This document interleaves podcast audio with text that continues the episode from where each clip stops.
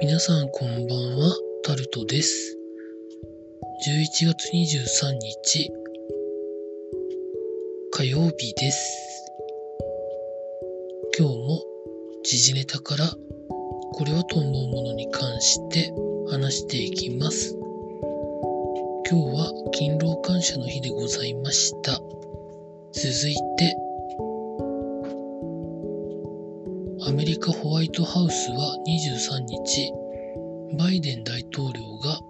日本、中国、インド、韓国と協調して石油備蓄を放出する方針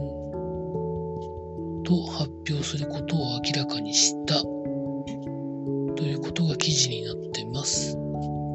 原油高抑制で初経済的打撃を懸念ということらしいんですけど、まあ、これを受けて OPEC がどう判断するかというところだとは思うんですが、実際、備蓄を放出したところで、価格が一時的に下がるのか、下がる傾向になるのか、元に戻るのか、上がるのかに関しては、まあよくわからないとは思うんですけどね。まあ日本は様々な要因で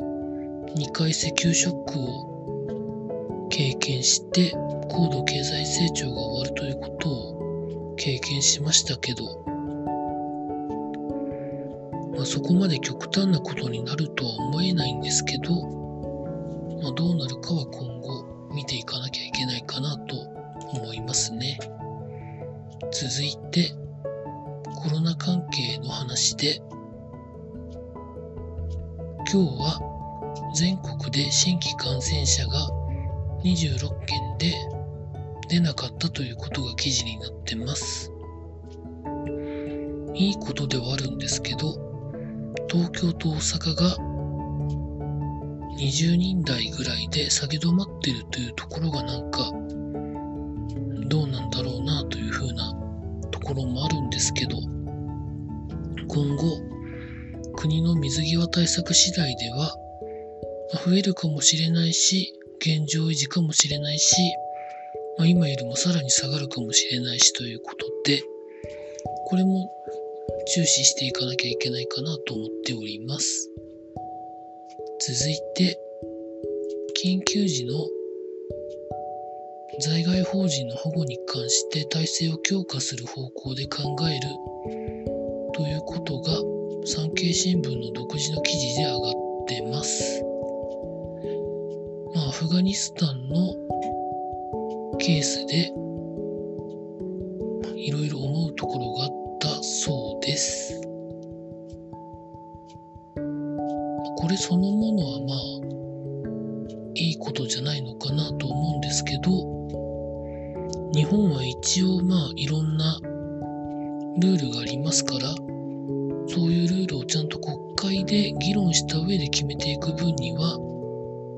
いい方向じゃないのかなと思います。続いて、経済のところに行きますと、アメリカの FRB の議長が再任されたということ、アメリカは普通の金融政策に一応戻っていく方向が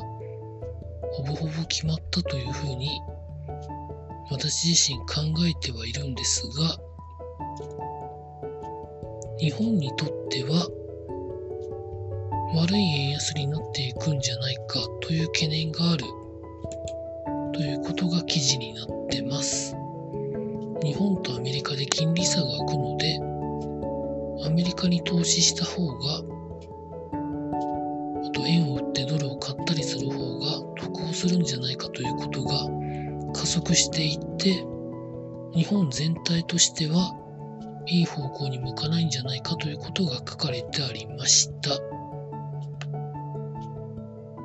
まあ私もそういう懸念は持っております。自国の通貨が安くなっていくとドルで決済しているものに関しては輸入インフレになっていくんですよね。それで国内のいろんなものがインフレになっていく。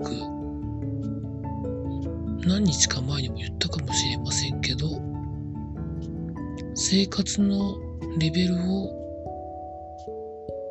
下げないためには、会社、サラリーマンの人は、お金の価値が下がった分を補填してもらわないと、貧乏になっていくというスパイラルですよね。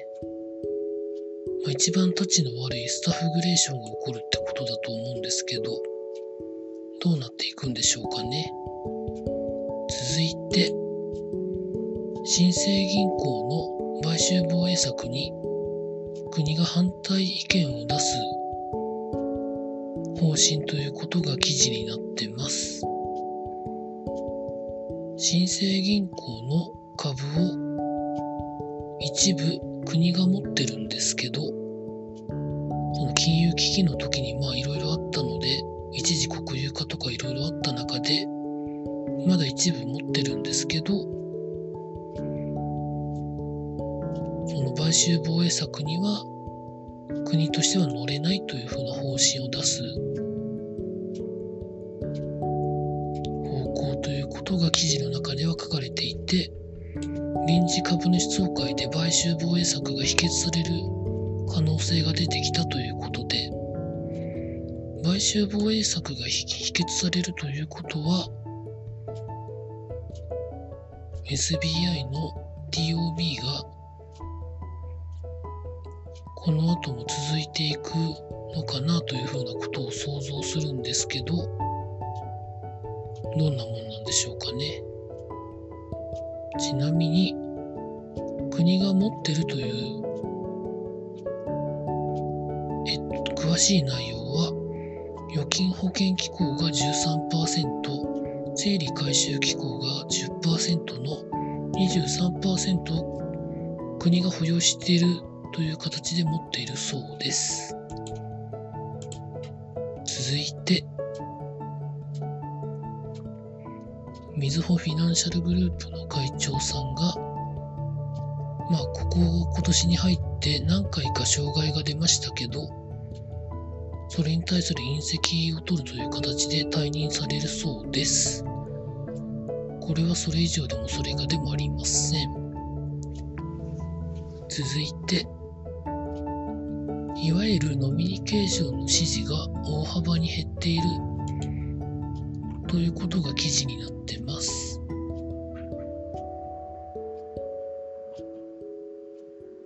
ノミニケーションの必要性に関しては去年よりも大幅に減っているということらしく調査を行った日本生命ではコロナ禍でお酒に頼らない親睦のあり方を模索する人が増えて、意識が変化したんじゃないかと見ているそうです。私も基本的にお酒が飲めないので、行ったところで楽しくないですし、多分お酒を飲むのが一番会費を払ったメリットを一番受けられるんじゃないのかなと思うんですけど、まあ、飲めない分損しますからね。もうちょっとなんか昼間に何かするとかっていうやり方を模索した方がいいんじゃないんでしょうかね。続いて、スポーツのところに行きますと、今日はプロ野球の日本シリーズ第3戦他いろいろ行われておりました。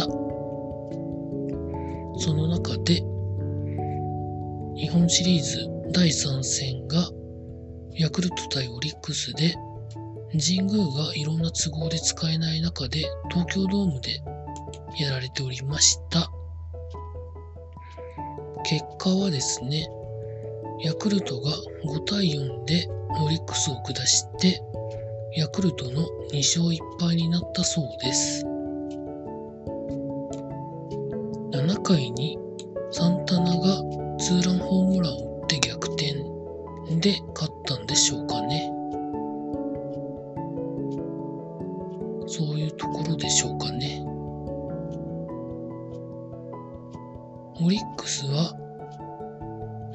正尚選手が活躍した後に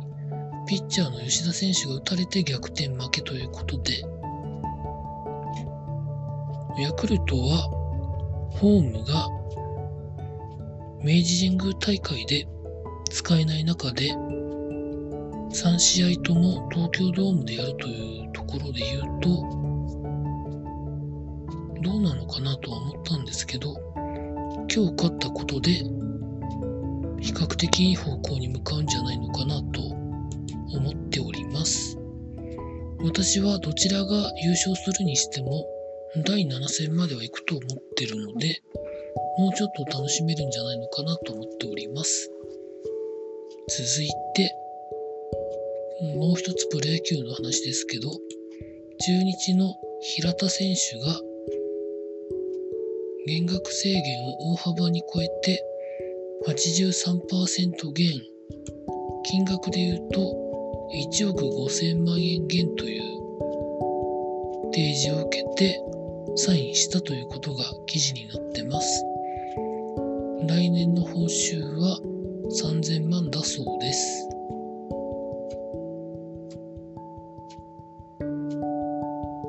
平田選手自身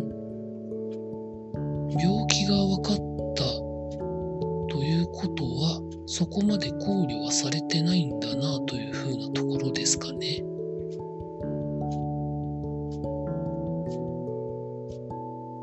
なんか心臓の病気が見つかったらしくどうなるのかなと私も思ってましたけど契約をしてくれるということは来年もプレイ自体はやれるということなので頑張ていただければなと思っております。以上そんなところでしょうかね。